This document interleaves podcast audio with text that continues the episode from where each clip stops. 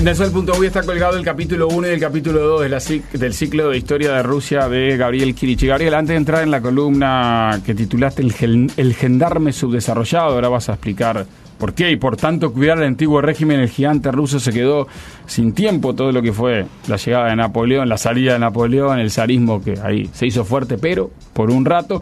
Antes de entrar en eso, breves apuntes de lo que fue fueron las dos columnas anteriores, el 1 y el 2, para que la gente pueda entrar eh, en ritmo y en caja. Bueno, la 1 fue los orígenes, ¿no? Este, esa, esa historia del, del Rus de Kiev, que es, mm, digamos, es interesante porque el pueblo ruso nace en donde hoy es la capital de Ucrania, pero que los eslavos son tantos y bueno y, hay tanta variedad. Bueno, los rusos nacen en Kiev como una mezcla de eh, bueno eslavos, nórdicos, este, suecos, varegos le decían ellos, y bizantinos, porque tienen todo ese tema de la, de la religión ortodoxa. Escandino-bizancio. ¿Te acordás, no? Y este, bueno, y en un territorio además muy abierto, abierto a las, a las invasiones, pero también abierto a la expansión, ¿no? A las dos cosas. Este, y bueno, después de ahí lo, otro que, que, fuimos viendo, por un lado fue el dominio mongol, que le generó este, casi cuatro siglos de presencia de los tártaros y, de los eslavos, tener que pagarle tributo, pero a su vez modernizarse un poco, porque tuvieron que poner censo, no sé cuánto. Y ahí emergió Moscovia, ¿no? Es decir, más al norte, eh, lo que va a ser después Moscú, y a mitad de, digamos, de, su historia, en 1550, el primer reino desde Moscú con, con, Iván el Terrible, que fue el que pudo de alguna manera centralizar el poder, controlar los nobles, ¿no? Pero después volvió el caos, eh, las peleas, invadieron los polacos, los suecos otra vez, hasta que eh, aparecen los Romanov. Miguelito. Exacto. Ya nos, gustó eso, porque tenía 16 años. Claro, Mijail, ¿no? Miguelito. que estaba en Ekaterimburgo. chiquilín, exacto y ahí empieza la larga dinastía Romanov, que es una dinastía con muchos cambios, ¿no? Pero que tiene un punto central, que creo que fue lo que terminamos de ver bien la otra vez, ¿no? Es que Pedro el Grande va hacia fines del siglo XVIII, cuando, 17, perdón, 1690 es que está él, empieza a tratar de modernizar ese reino, de incluso crea la capital en San Petersburgo, que es una ciudad que no, la monta de la nada, pero sí la, la, hace casi toda nueva y, la tira hacia occidente, ¿no? Y ahí como que nace el, el absolutismo moderno ruso, que va a tener su continuación en Catalina, Catalina la Grande, que está hacia fines del 18, ella sí, ¿no? Dándole la, consolidación, ¿no? Bueno, eso va a ser desafiado por Napoleón. Y ahí venimos con el capítulo 3 de este ciclo de historia de Gabriel Kirch. No toquen nada. El gendarme subdesarrollado, ese es el título de la columna que tiene esta bajada que dice, por tanto cuidar el antiguo régimen, el gigante ruso se quedó sin tiempo. Sí, acá tenemos tres conceptos que me parece son los más interesantes de, esta columna.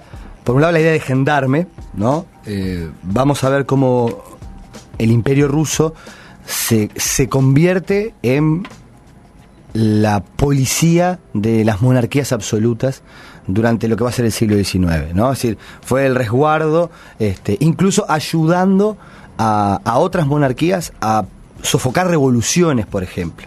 ¿no? Este, esto tiene que ver con, una historia que ya nos vamos a meter, pero si de alguna manera, vieron que a veces hablamos, yo sé, Estados Unidos se cree la policía internacional, o bueno, en su momento el imperio soviético con el comunismo.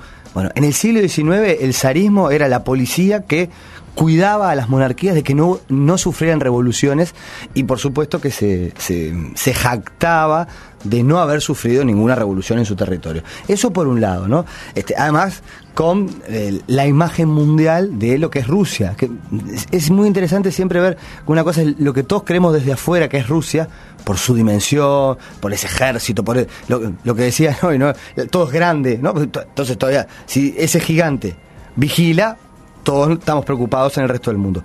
Ahora, dentro, ese gigante, justamente por, por adquirir ese rol de ser, este, digamos, la cabeza visible del antiguo régimen, no se desarrolló, ¿no?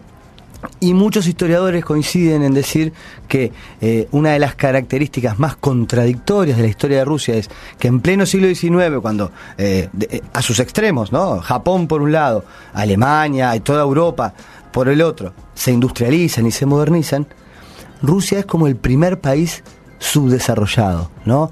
Eh, puramente rural, incluso va- vamos a ver, ¿no? La abolición de la servidumbre es tardía, con unos recovecos que, ¿no? Entonces, es decir, y va a llegar al siglo XX siendo la policía del viejo régimen del siglo XVIII. o sea, como que de alguna manera en el siglo XIX ti- tiene un rol ahí tan intermedio en donde queda anacrónico siendo un gigante, ¿no? Entonces, esto me parece que está bueno de recorrerlo. Para eso yo, yo proponía algunos, algunos puntos, ¿no? Por un lado, este retomar en Catalina, ¿no? Es decir, Catalina que eh, gobierna 30 años, va a llegar casi, casi al, al siglo XIX, se, se muere en 1796, Catalina la Grande, ¿no? Este, y que ejerció un, digamos, un liderazgo muy fuerte, consolidando el poder de la aristocracia, ¿no? Es decir, con Catalina la, la carta, la carta de servidumbre es definitiva, habíamos charlado, se le exime de castigo corporales a los nobles, se les dan nuevas tierras, se generan campañas de colonización, la, la más grande es la de Ucrania, se conquista Ucrania, y que Ucrania es una zona muy fértil, algunos dicen que es el, el, el otro granero del mundo junto con, con Argentina, y bueno, Estados Unidos, ¿no? ¿Tá? Pero hay, hay un general, un noble que se llamó Potemkin, que muchos capaz que recuerdan el nombre porque hay una película famosa. El acorazado. Porque había un barco con el nombre de él después. Potemkin fue el que lideró la colonización ucraniana. La película es por el barco con el nombre de él, que la recordó Inés Bortagaray en sus columnas, no tiene nada que ver con... No. O sea, tiene que ver, sí, pero no, no, es- no es sobre esta historia de Potemkin conquistando... Claro, este es el. Potemkin persona, ¿no? Claro, Pero de alguna manera sí. es un nombre importante en la historia de Rusia y hasta por el cine, porque bueno, era un- uno de los barcos de guerra rusos, llevaba su, su, su nombre en homenaje a este, a este hombre que, que, bueno, según Perry Anderson, que es un historiador muy interesante, él dice que la roturación de tierras de Ucrania fue la mayor roturación de la historia feudal de Europa, de la cantidad de tierra y de gente que llevaron, o sea, pues también yo me reía hoy con lo que decía Darwin de lo, como era de siete funcionarios que había ahí.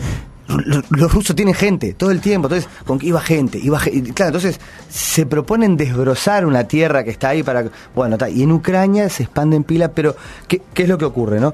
Eh, la diferencia social que marca el, el reinado de Catalina entre la aristocracia, que se queda con todos los privilegios de ese régimen, y, bueno, los campesinos, los, los, los pueblos este, no rusos, porque decir, Rusia es un imperio enorme, pero rusos son el 50% de la población. Es hay, hay más de 60 pueblos diferentes, entonces, este, con lenguas, religiones, y eso también sufren el, el dominio imperial.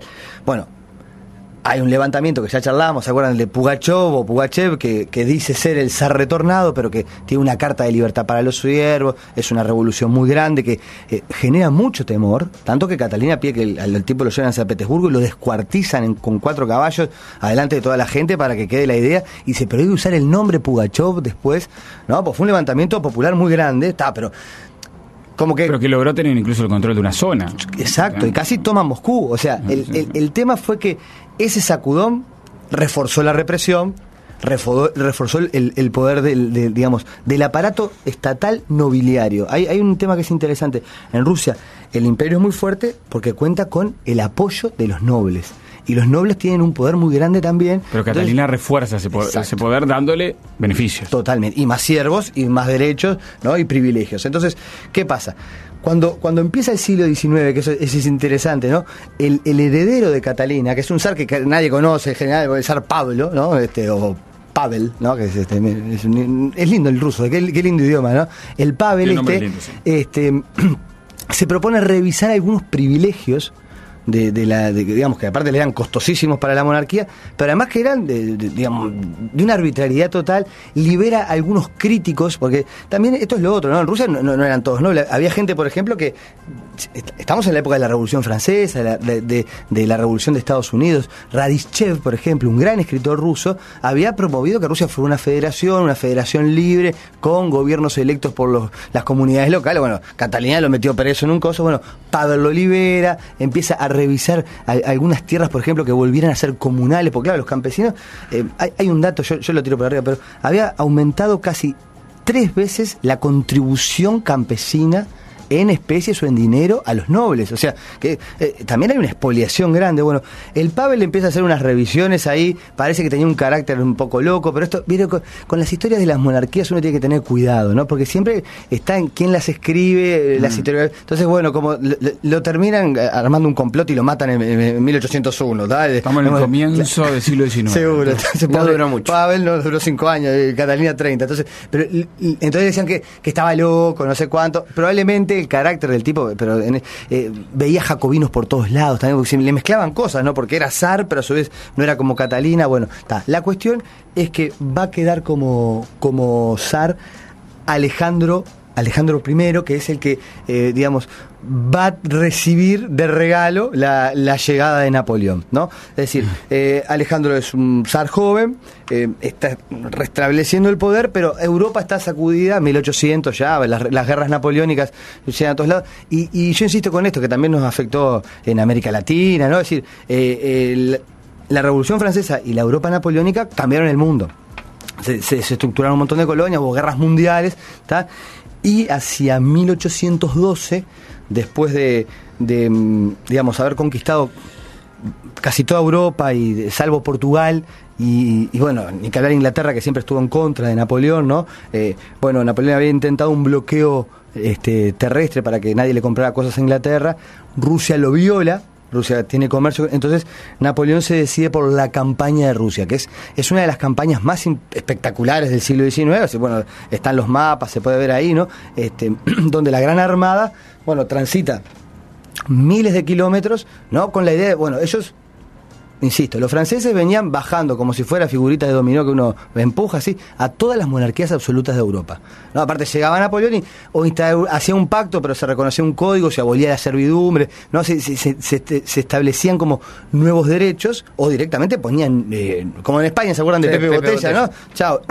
Una revolución que lograba en ese caso, en esas monarquías, eh, la empatía de las clases más bajas, obviamente, ¿no? Porque las liberaba. Y de las clases medias Y las clases ¿no? medias Por ejemplo, en España está una historia que los liberales españoles se sienten, o sea, eh, viene la patria, pero por otro lado las ideas liberales que traen los franceses. Y hay una hay, hay muchos dilemas ahí, ¿no? Bueno, Napoleón se manda para Rusia y ahí viene, viene una historia Más muy o menos, fuerte. ¿qué- qué año estamos Esto es ahí? 1812, ¿está? 12, perfecto. Entonces, eh, porque... Eh, se hace ese paralelismo con bueno la historia, el ciclo de historia del Uruguay y, y todo lo que se vivió acá a raíz de todo lo que se está viviendo allá es Bueno, impresionante, ¿no? Fíjate que en el La 11 convo- eh, ¿no? fue el éxodo, en el 12 Napoleón está yendo para Rusia. Claro. ¿no? Es decir, está todo sacudido, ¿no? Y ahí, bueno, tenemos, hay, hay un, audio que podemos ir compartiendo con los oyentes, que muchos lo deben conocer, que es este de, de Tchaikovsky, la, la obertura 1812, ¿no? En donde...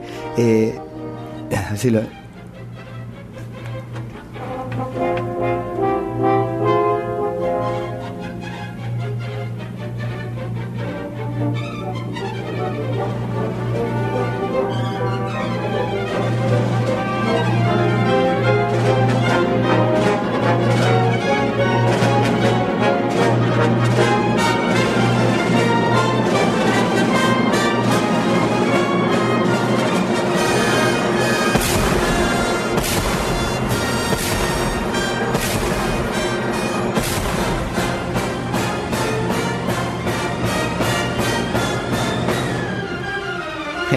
ahí podemos ver ese, ese juego que hace Tchaikovsky, ¿no? De la, la marsellesa que avanza, ¿no? Y, Y las los marchas- cañonazos. Es, es, es, muy lindo de escuchar. eh. Yo, yo no sé nada de música clásica en sí, pero te, te quedas escuchándolo. Y aparte, hay como un. Se van cruzando, la, no sé si llamarle las dos melodías de la marsellesa por un lado y las marchas militares rusas. Incluso triunfa la marsellesa, porque eh, eh, es cierto, ¿no? Na- Napoleón llega hasta Moscú.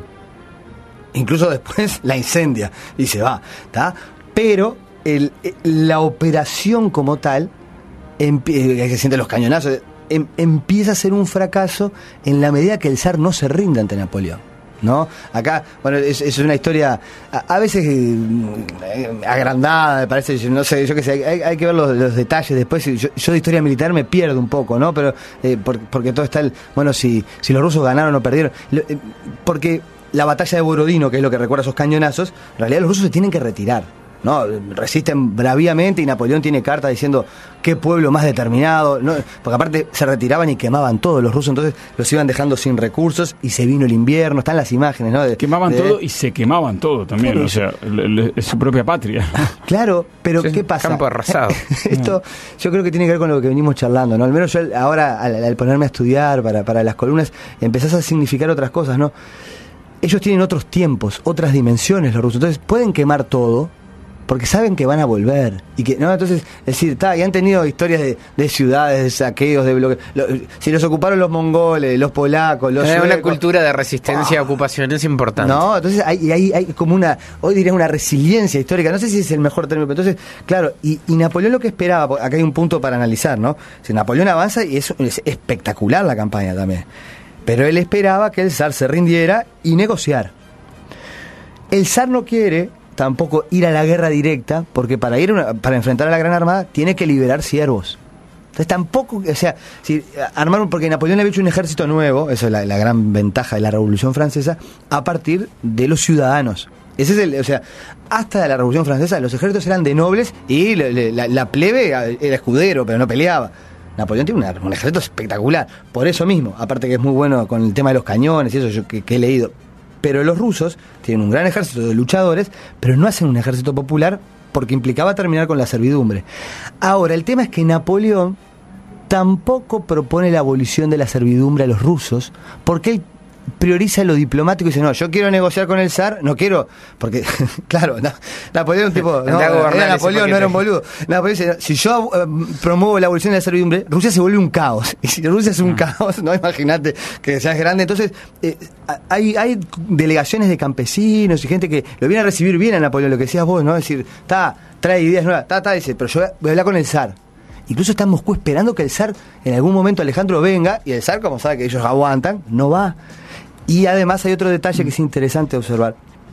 Ya desde tiempos, desde tiempos de Mientras Catalina. pasa todo esto que no, ne- no Sí. negociando, mueren decenas y decenas de miles de personas, ¿no? O sea, porque avanza Napoleón. Claro, hay, bueno, eh, eh, esta, esta campaña en principio tiene unos 20.000 muertos, ¿no? De, y lo que pasa que si vos mirás eh, las cifras del ejército francés al inicio y al final, es, es mucho peor todavía, porque ¿qué pasa? Después se quedan sin recursos y al retornar, los rusos los vuelven a atacar. Va a pas- eh, por eso digo que los rusos perdieron pero ganaron, ¿no?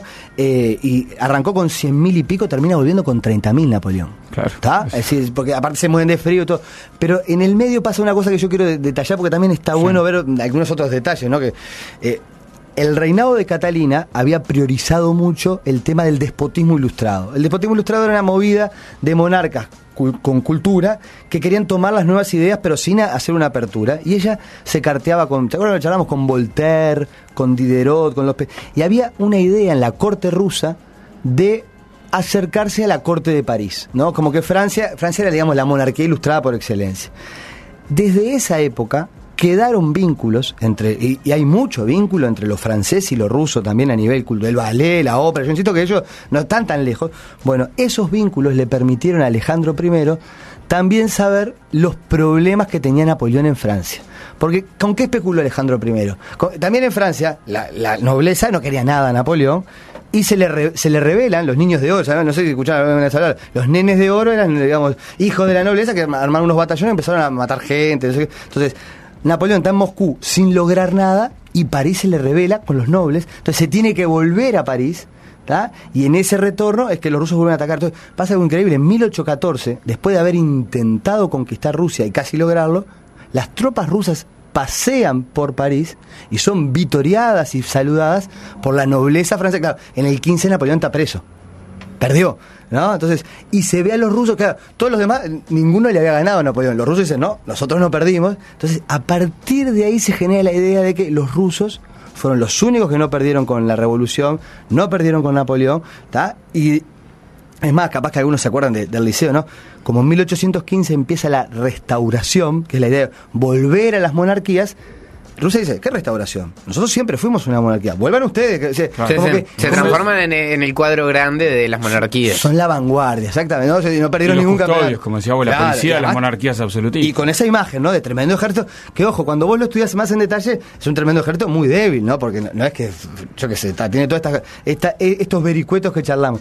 Pero por otro lado, y esto también es interesante, muchos oficiales rusos que van a París, cuando vuelven, dicen, bueno, está todo bien, le ganamos a Napoleón, pero ¿por qué no, digamos, no tenemos una constitución? No, ¿Por qué no tenemos ciertos derechos? Entonces, a la muerte de Alejandro I, en, en 1825, varios generales en diciembre proponen una constitución.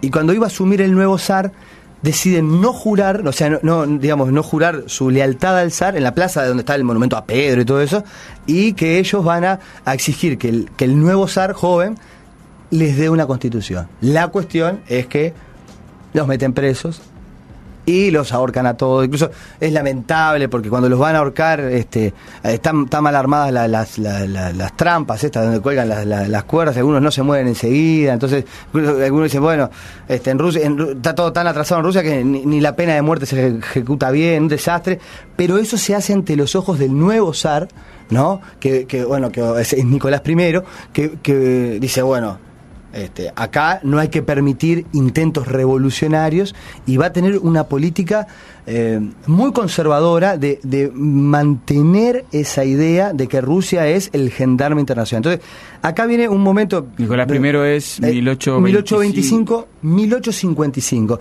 Ah, Otra vez 30 años, como 30 Catalina. años. O sea, en esta etapa se confirma el detenimiento de las agujas del reloj. ¿no? Es decir, no, no vamos a seguir por el camino de las revoluciones de Occidente. Miren lo que, en qué termina. Sangre de rusos, revueltas, no. Incluso porque empieza a decir, ojo, empieza a circular un rumor, va a volver un Pugachev, un revolucionario, pero que va a venir de las universidades, porque ahora en Rusia incluso uy, se creó la Universidad de San Petersburgo, hay, hay un grupo ya profesionales, intelectuales, que también tienen ideas nuevas, ¿no? Es que y el zar va a empezar a proponer una, digamos, una nueva trilogía que va a ser como el eje de su gobierno, que va a ser autocracia, ortodoxia, nación. ¿no? Mm. Esos tres conceptos. A ver, desglosemos ahí. La autocracia es el poder absoluto del zar, ¿no? La ortodoxia es el basarse en la religión ortodoxa. Y la nación es el pueblo ruso que, gracias a esos otros dos componentes, logra su grandeza y su excepcionalidad por tener esas características y por no imitar o no caer, por ejemplo, en lo que sería el, materialismo racionalista ateo de Occidente. Lo que viene de Occidente es perjudicial, genera desorden, genera caos. No, no. Lo que nos hace diferentes y fuertes es un rey, ¿no? Un, zar, ¿no? Una religión, la ortodoxa, y, ser un pueblo, el pueblo ruso. Entonces, eso también, digo, van a tener un ministro de educación, Uranov, que fue muy, muy, muy conservador y que eso se imponía donde se enseñaba, empiezan todos, digamos, los documentos rusos. Una idea que Rusia es el viejo gendarme del antiguo régimen. Hay propuestas incluso para actualizar el calendario. Vieron que ese es siempre un tema que tenemos con los rusos, que las fechas están atrasadas. No, nuestra ortodoxia del anterior y este calendario. eh, O sea, eh, yo lo voy a decir en estos términos, que es como lo traduzco, y está un poco mal, pero tiene algo de lo que a veces vemos de la reacción del fundamentalismo. ¿No? Es decir, lo que viene de Occidente es peligroso, nos quedamos con lo que tenemos de nuestro de, de nuestra propia Se tradición. en sí mismos. Sí. Lo que pasa es que esa tradición le dio mucho poder, ¿no? Pero ¿qué va a pasar? Y acá está lo interesante.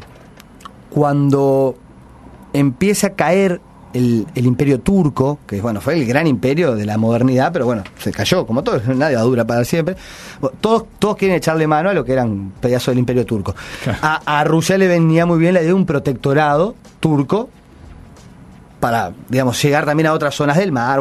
La cuestión es que él, eh, este, eh, Nicolás va y conversa con, con el rey de Inglaterra, eh, hacen un pacto de caballeros de que se van a repartir partes, pero mentira. Empieza la prensa inglesa con una, con una cosa antirrusa muy fuerte, como ahora con lo del Brexit. Lo, lo le gusta que lee las- No, que el zar es un atrevido, ¿quién se quiere? Porque a Inglaterra no le gusta que, que Rusia se crea que no, juega de para a par. ta. La cuestión es que por Crimea, que históricamente es rusa, ruso, eslavo, ucraniana, pero no, que es, bueno, que es una zona muy importante para el, para el comercio, por Crimea empieza una guerra en 1853 entre el Imperio Ruso, Inglaterra y Francia.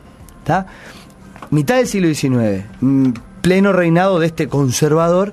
De Nicolás. Y, y la guerra El final de Nicolás. bueno, ¿qué Sí. va a pasar? Mira, la, la guerra es una demostración de que Rusia puede pelear, sí, pero que no está a la altura. Eh, bueno, es famosa la, la toma de Sebastopol, que dura aire. Los rusos, como. si- si- acá no es un tema de valientes, pero pelean muy bien en el combate a tierra, todo eso, pero no tienen recursos, porque, o sea, Ahí es los pedazos del Imperio Turco y Rusia que va a por ellos, la discusión, conversación con Inglaterra y una guerra ahí con, exactamente con Inglaterra. Inglaterra y Francia, las dos. Francia. Que incluso, bueno, ya para tener un, un detalle que este, es es el origen de las bombachas de gaucho. Ahora les cuento por qué, pero, pero Ah, pará. da. pero quiero, porque el tema es el siguiente, Inglaterra y Francia tienen una capacidad industrial de abastecer, o sea, están peleando fuera de su territorio los tres, ¿no? De abastecer su territorio vía mar, vía ferrocarril y de producir recursos para los ejércitos que los rusos, si bien tenían el ejército más grande del mundo, no podían. Entonces, cuando se alarga la guerra, los rusos tienen que pedir una paz porque no tienen cómo conectar. Es es un ejército gigante, pero que va a pie. Entonces los ingleses Es un vienen. desarrollo, el atraso en el que había que ir los vos Exacto. decías. Ahí se ve el El tema. siglo XVIII y el- la mitad del siglo XIX. ¿no? Se los come la revolución industrial y la globalización del y otro el lado. capital, no tienen recursos de capital, ni siquiera tienen industrias ellos. Entonces, es decir, pelearon bárbaro, pero perdieron. Y mirá lo que pasó, digo el detalle anecdótico, pero como Inglaterra venía produciendo las bombachas de gaucho originales, que no existían acá, acá, acá, está- ¿no? Vienen de la guerra de Crimea, porque quedó un excedente. Tanto, porque pensaban que iba a durar más y en un momento los rusos pidieron la paz en el 56. pi- Y quedaron en la estrategia 450.000 comercial, muertos la sí. batalla de la guerra para los rusos. ¿no? Sí, sí. Una guerra salada, pero bueno, el excedente vino para el Río de la Plata, que era una zona parecida de campaña y de no de pradera, entonces este se vendían acá las, las, las- las bombachas de la guerra de Crimea. Y este, pero para Con esos es- pantalones iban a la, a la pelea. Claro, claro, porque es una zona por, por lo que yo vi, ¿no? es, es, es una zona agrícola de pradera, Ah. ¿no? Entonces tenía, y, bueno, había mucho jinete también, ¿no? Entonces acá bueno, había, había un mercado de... Perfecto. ¿Eh? Jinetes y pradera. Exactamente. Bueno, como los húngaros. La cuestión es que después de la guerra de Crimea, que se puede marcar como, como un quiebre en el siglo XIX, el nuevo zar, Alejandro, Alejandro II, cae en la cuenta de que hay que reformar.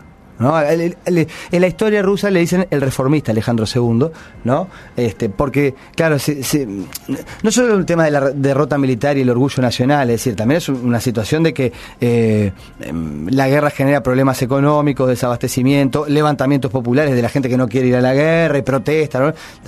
Y Alejandro va a proponer una serie de reformas muy interesantes, ¿no? Este mm, educativa, monetaria, hasta de los nombres de los cargos del gobierno. Hay todo un tema ahí con el Estado en Rusia que era un, un desastre, que no funcionaba tan bien. A veces está, la imagen y después lo que pasa en la realidad. Pero sobre todo propone una reforma, ¿no? Y esta reforma es la clave, es abolir la servidumbre. O sea, estaba empezando la última parte del siglo XIX y Rusia seguía con siervos, ¿no? Y yo insisto, el Estado tenía 20 millones de siervos. Esclavitud. ¿Eh? Que era, bueno, Semi-esclavitud. ¿te acordás que había dos días al año que podían cambiar de tierra? Se podían viajar. ¿no? Uno Eh, dice está así, bien, eh, para un panorama de esclavitud, y No eh. se vende, esclavitud. no se vende el siervo, no se vende. Claro. Está, está Es- bien, tenés digo- razón. Yo lo digo en, términos de, la explotación laboral a- al máximo nivel. Y física, Y Terrible, terrible. Sí, sí, está bien. No se lo, no se lo traspasan como mercadería. No llega a los niveles de obscenidad humana de la No, esclavitud, pero no está tan lejos tampoco. No, pero igual había esclavos, ¿sabes? Aparte. No, decir, Ah. en, en el libro de Pergano se, se, se, se Pero la gran mayoría de servidumbre. Sí, la- la- la- o sea, millones de siervos, eh, unos mm, 60 millones, Uh. 200 mil esclavos, ¿no? También eso está salado. Pero, bueno, Alejandro propone abolir la, la, la servidumbre, está el decreto, es todo, es en 1861, es una cosa bien interesante, está, pero ¿qué pasa? Hay mucha presión de los nobles. Entonces, para eh, y, y acá vemos otra vez el tema de las dificultades de Rusia. Entonces, se les va se, se les va a dejar a los siervos ser libres y con una tierrita. Esa tierrita era de los nobles. Entonces, el Estado le paga a los nobles por el siervo y por la tierra.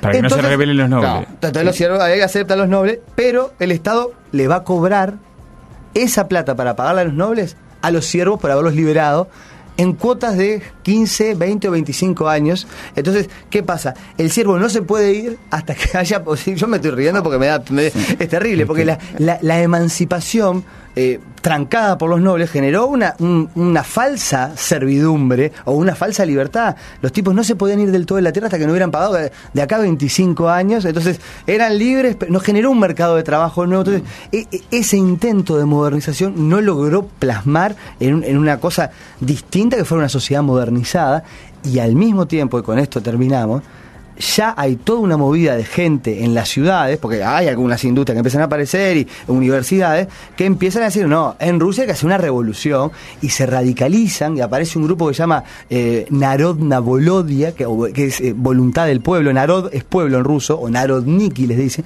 que dicen, no, acá hay que hacer una revolución porque no pasó, pero claro, los agarran, los torturan, los, tienen unas cárceles en una sila que los matan a palo, entonces dice, bueno, así nos matan a palo, vamos a matar al zar, y hay una, hay una Vera, una famosa mujer rusa, que mata al jefe de policía de San Petersburgo en 18- 1878. Vera y- Sasulich. Sasulich, bueno, pero va a un juicio y la absuelven. Porque hacen un tribunal popular, porque eh, eh, Nicol- eh, Aleja- ah, estoy, estoy con, lo- con los ares. Alejandro II. Alejandro II había querido también modernizar los sistemas de justicia, un poquito más a la francesa, y el tribunal la absuelve porque los argumentos de Vera es que, el- eh, bueno, el tipo era un torturador, el, el- el gobernador de San Petersburgo, era un sádico, te lo mató un balazo. Entonces, bueno, al final, unos locos, digo unos locos porque eran unos muchachos este, del, del, de la ronda Bolondia, le meten dos granadas al carruaje, al Alejandro el reformador, termina siendo asesinado en 1881. ¿Está?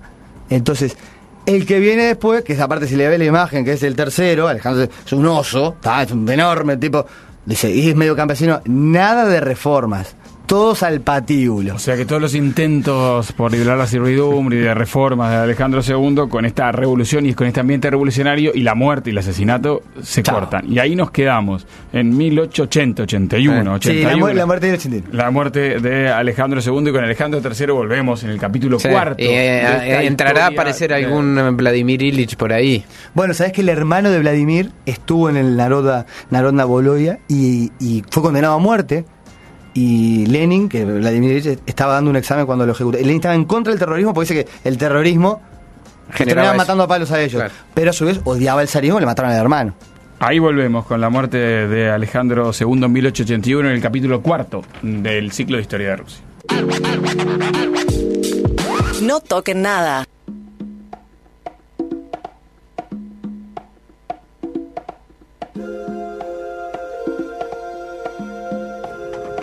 Las bombachas de gaucho vienen de ahí, profe, sí, de ahí. Los ingleses hicieron mucha ropa y sobró. Está hablando de la guerra de Crimea. Claro. Está hablando del momento en donde eh, Rusia eh, marcha ahí en la guerra de Crimea, para decirlo en términos más futbolísticos, y los vendieron en, en América. Escuchando todas esas campañas, pienso que somos muy poca cosa los del siglo XXI en relación a esa gente. Claro, la magnitud de esas campañas que estás contando, ¿no? Y la invasión de Napoleón con 100.000 hombres a Rusia las dimensiones que recorrían con tecnología y sistemas de locomoción. Salado, Porque después, claro, vos decís en la guerra de Crimea ya avanzamos casi 50 Hay años. trenes, sí. Hay trenes, cosas, pero Barco a vapor. Napoleón no- A caballo. No, no, si ven la- lo de la gran. Hay un- tenemos ahí unos cuadros. Y, y so- vos sabés que sobre la guerra de Crimea hay un mural que pintan en Francia sobre Sebastopol, que para tratar de dar la dimensión del- del- de lo que fue la toma de Sebastopol, el mural tiene 14 metros. Porque no, o sea, eran, eh, eh, algo parecido, digo porque ya estamos, y, y son fechas similares, pasa con la guerra del Paraguay acá que eh, es la primera guerra que se pinta y hay un pintor este Cándido que, que viaja con el ejército de Mitre y cuando empieza a pintar, claro, no eran las batallitas, con todo respeto, digo batallitas por la cantidad, la batalla de las piedras lo charlamos, pero son Sí. Poca gente. No, mil contra mil. Son bata- igual digo, está, mil contra mil. va. es sanguinario. Ah, pero la, esta, la de- esta se empieza a hacer de una dimensión, ¿no? Moderna, ya, digo, que Sí, son- lo hemos hablado, vos lo contabas como de los eh, antecedentes de la Primera Guerra Mundial. Exacto, ¿no? Ahí es, donde Crimea hace- también. ahí es donde hacen el atentado contra el zar, fundan la iglesia de la sangre derramada en San Petersburgo. El- hablando de Nicolás. Tal ¿no? cual. Este era el primero o el segundo ya. Este, este no, pará, es así. El eh, Alejandro, Alejandro II es el que es asesinado. Alejandro II, porque el que viene el oso es el tercero, que es el Eh, que claro, y el otro Nicolás II 1950. es el asesinado en la Ah. guerra civil del siglo XX. Está. eh, mucho asesinado, y mucho mu- magnicidio. eh, muchos zar asesinados. Pero ellos también daban palo. Ellos, Sí, sí, nada, un poco No, no, se la está bien, pero mucho magnicidio, está bien. Está hablando. No, vos sabés que el- la historia del asesinato este es San. Petersburgo, entonces es Alejandro II. Exacto. Y él, o sea, le Que ya la, estamos en 1850, y 51. la bomba al carruaje. Y el, y no le hace, el carruaje es blindado. Y el tipo se baja a hablar con el loco y hay otro terrorista del otro lado que se la tira a las patas. Y ahí es que queda todo roto y muere al, al poco tiempo. Es este, Ah. increíble. la-. Sí, el, el tipo era un reformista, increíble, lo mataron. Bien, acá preguntan, hola, Gabriel, la clase particular de, de historia de las RI y Relaciones Internacionales. Sí, debe ser eso. Eh, ¿Cómo lo contacto? Sí, Pablo. No, Dale, son eh, 150 cobran- cobran la euros. clase En particular. en el Twitter del sueco se pueden co- coordinar para las clases de... Sí, yo mastico de- un 10 ahí. De, de Gabriel. Son 150 dólares las clases particulares. en Euros, euros, euros. Euros, sí. euros. ¿Cómo está el euro sueco? ¿Cómo está el ¿Por qué euro? El euro está más fuerte. ¿Está más fuerte? Sí, sí, sí, sí, Esto, esto es en euros. Pero ¿qué cobraría? La clase particular son 150 euros la hora. Jueves que viene te esperamos, Gabriel. Jueves que viene. Te esperamos por aquí con otra columna de ciclo de historia. ¿Qué van a hacer? ¿Cuatro o cinco?